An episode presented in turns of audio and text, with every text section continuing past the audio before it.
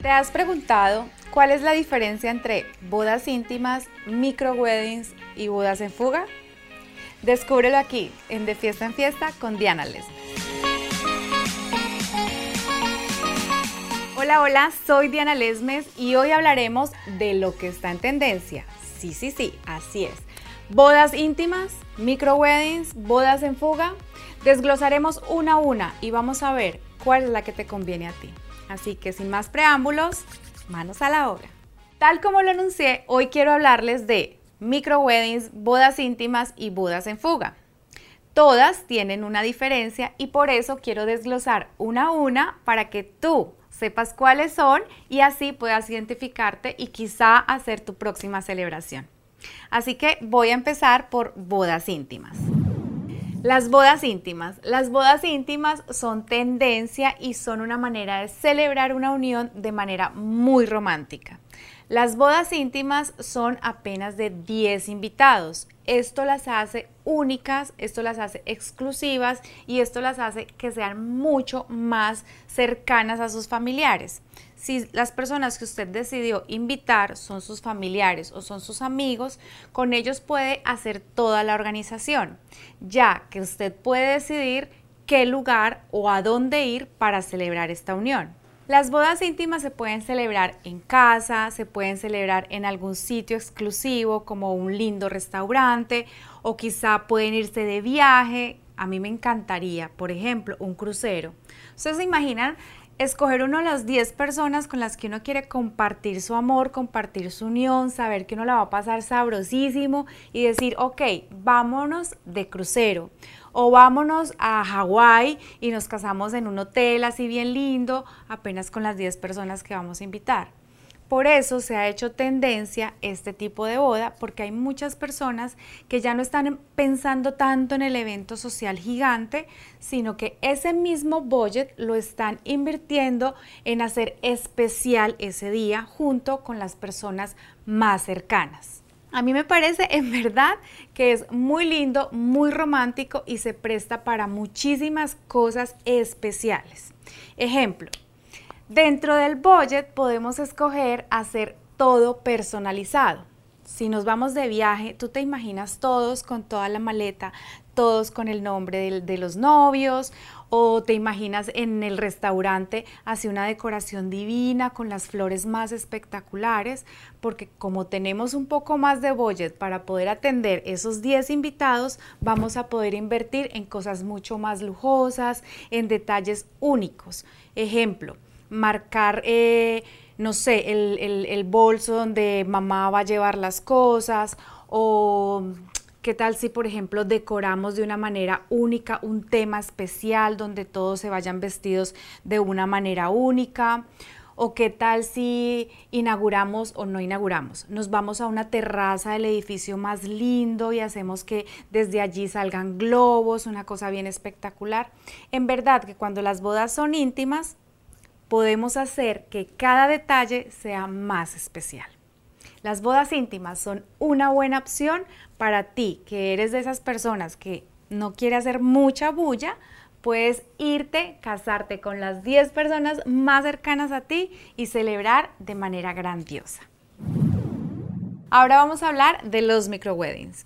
Los microweddings están en tendencia debido a que su número de invitados no supera los 50, así que entramos dentro de las normas y las reglas de seguridad debido a la pandemia del COVID-19. Pero bueno, aquí vamos a hablar de cómo vamos a hacer un microwedding y cuál es la diferencia con las bodas íntimas. Recordemos que las bodas íntimas son 10 personas. Aquí en los micro weddings vamos a poder invitar a 50. Estas 50 personas van a ser privilegiadas de estar en tu boda porque esta boda va a llevar los mismos estándares y los mismos protocolos que una gran boda o que una boda con muchos invitados. Aquí estamos libres de escoger un sitio, un lugar para eventos, puede ser un salón, puede ser una terraza, puede ser un parque, puede ser el sitio predilecto.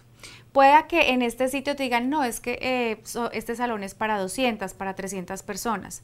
No importa, aquí nos vamos a enfocar en la decoración, porque la decoración es base para que el lugar donde tú te cases se vea como un día de ensueño las flores, los arreglos grandes, hacer, eh, forrarlo con como un backdrop en todo el lugar, hacer un tema único, hacer que sus invitados se sientan súper especiales. ¿Por qué? Porque vas a poder enfocarte en darles un mejor servicio. Algunas personas piensan que porque el evento se ve pequeño, va a ser económico, no es así. Vamos a darle un budget bien importante. ¿Por qué? Porque es el día de la boda, es el matrimonio, es donde usted se va a poner ese vestido divino, es donde usted, caballero, se va a poner ese traje que lo va a hacer sentir el príncipe azul.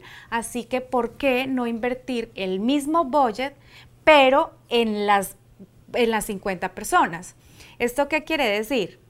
Que cada persona va a estar súper atendida. Ejemplo, Anteriormente se usaba una mesa para 10 personas. Ahorita con el distanciamiento social vamos a usar una mesa para cada 6 personas. ¿Esto qué quiere decir? Que vamos a tener más espacio, tanto en la mesa como en la, en la parte de las sillas. Hoy en día hay unas formas de decorar preciosas. Hay sofás, hay sillas, así poltronas divinas, en donde todo puede caber en un lugar grande, pero este lugar no se va a ver tan grande porque lo vas a tener decorado de una manera que la gente va a tener suficiente espacio para caminar, suficiente espacio para compartir de a pocos debido, vuelvo y reitero, a la pandemia, pero esto no significa que no se pueda celebrar. Estoy tan emocionada de contarles esto porque hay muchas maneras de hacerlo. Tanto proveedores, tanto como novias, tanto como novios, todas las parejas. 50 personas es un muy buen número para celebrar y para hacer sentir que ese día es una gran boda. Así que 50 personas, vamos a hacer esto un fiestón. Vamos a hablar de las bodas en fuga o las bodas secretas que la verdad no siempre son secretas. Pero ¿qué pasa con estas bodas? Estas bodas son únicas, estas bodas de verdad hacen una unión única.